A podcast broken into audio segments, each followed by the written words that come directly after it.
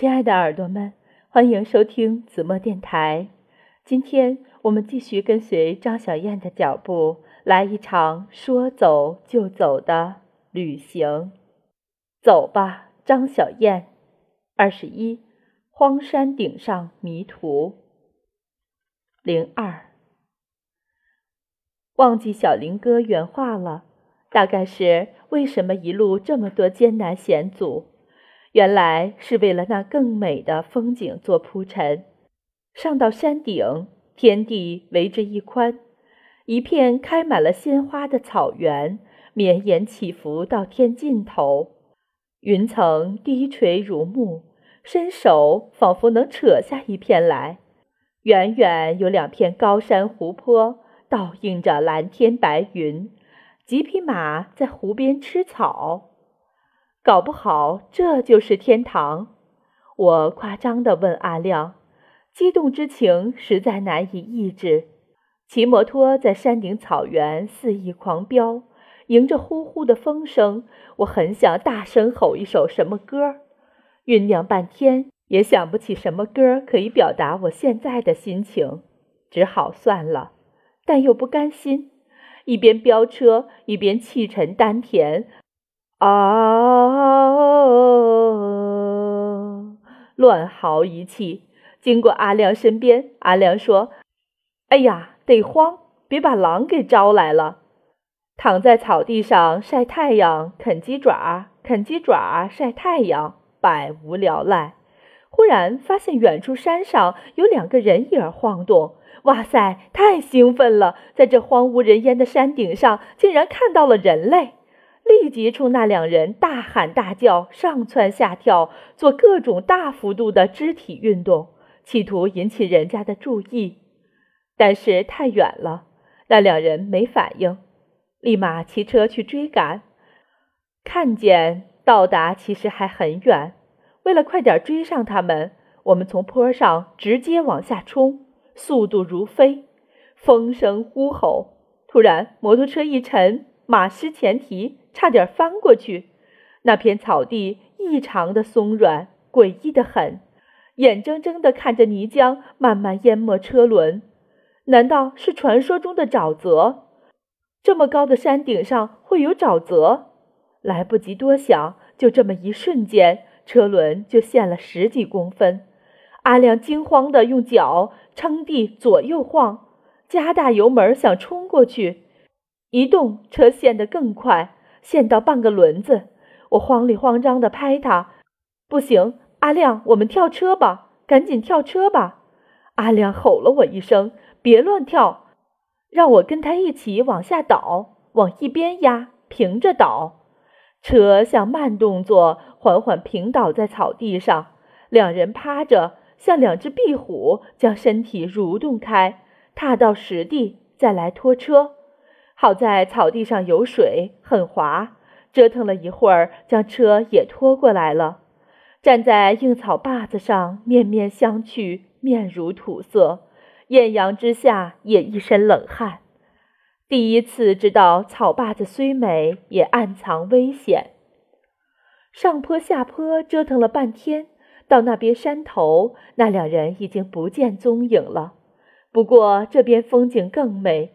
原本紧张的心情也慢慢舒缓起来，索性往更高的山顶四处去寻找，将音乐放到最大声，跟着音乐大声唱歌。翻过一个山头又一个山头，越走越远，那两个人仿佛蒸发了一样，再也没有找到。糟糕的是，一路跑得太兴奋，忽略了记录。发现找不到来时的路，失去了方向感，茫然望四周，四周都是一样起伏的山坡，绵延云深处，远望群山，全像窝窝头一样的风景，一样的蓝天白云。阿亮一脸白痴的望着同样一脸白痴的我。通过这件事情，我对男人这种动物加深了了解。并非只有老母鸡和女人才不变方向的。和阿亮分两个方向往山顶爬，打算爬到一个制高点，俯瞰四周，寻找西俄洛村所在的方向。以确认下车的路径。高原上爬山实在吃力，喘不过气来。爬到山顶一看，顿时绝望。上面绵延不断，还有更高的山，它们都长得一模一样。天哪，西俄洛村到底在何方啊？失望的趴在地上，肺好像要爆炸，抽不上气来，脑袋一炸一炸的疼，头埋在草地上，喘半天，又摇摇晃晃爬起来，掏出手机看看，还是没信号。望见阿亮在对面山头远远的一个小红点儿，骑着摩托车转来转去，完全没有路线，一会儿又转到原地，那里是一片废墟。是不是传说中古代康巴人的居住遗址啊？看他在那里转来转去，像个没头苍蝇，突然觉得恐怖。别我们两个瞎跑跑散了，这里手机又没信号。爬起来，拎着外套冲他挥啊挥。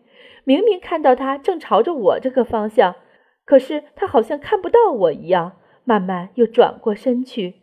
看他越来越远，浑身一阵寒意。赶紧往他那边跑，跑到半山腰，神仙出现了。远处山谷有个人骑摩托车在转悠，用尽力气朝那人大喊大叫：“神仙啊，上帝啊，救命啊！”拼命挥动我的红外套。不知过了多长时间，那人才偶然间抬头看到我，停了下来。但是他看看我，又开始东张西望。我赶紧朝他跑，好害怕那人误会我只是和他打个招呼，然后他就要走了。但相距太远，我没法传递迷路需要帮助的信息，死命地朝他跑，一边跑一边喘，一阵反胃，想吐，边吐边还要挣扎着往那边跑。终于，阿亮也看到那个人了，也朝那个方向骑过去。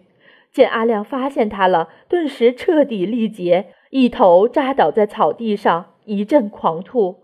中午吃的面条全吐了，吐一会儿就挪动一下自己，离那堆秽物尽量远一点儿。眼前发黑，四周的山模糊往上翻，像老旧的录像带摇晃翻滚。那人是上山来找牛的藏人，陪我们走了一段儿。指了下山的方向，才又回去找他的牛。那人说：“这山上古怪的很，我们的牛跑跑也会不见掉。你们外地人不要乱跑，下次上来要找向导。没有下次了，有些地方来一次就够了。事情总没有想象中那么好，也没有想象中那么坏。我们这两个任意胡为的家伙，终于迷途知返。”下山后，我们连水都不想在这个村子买，只想迅速离开。路上又碰到那个藏人，仍旧无所事事地坐在路边，看到我们挥手问：“上面好耍不？”我冲他喊：“老子想打你一顿！”他说什么？车从他旁边呼啸而过，这厮简直像特地埋伏在路边陷害我们的。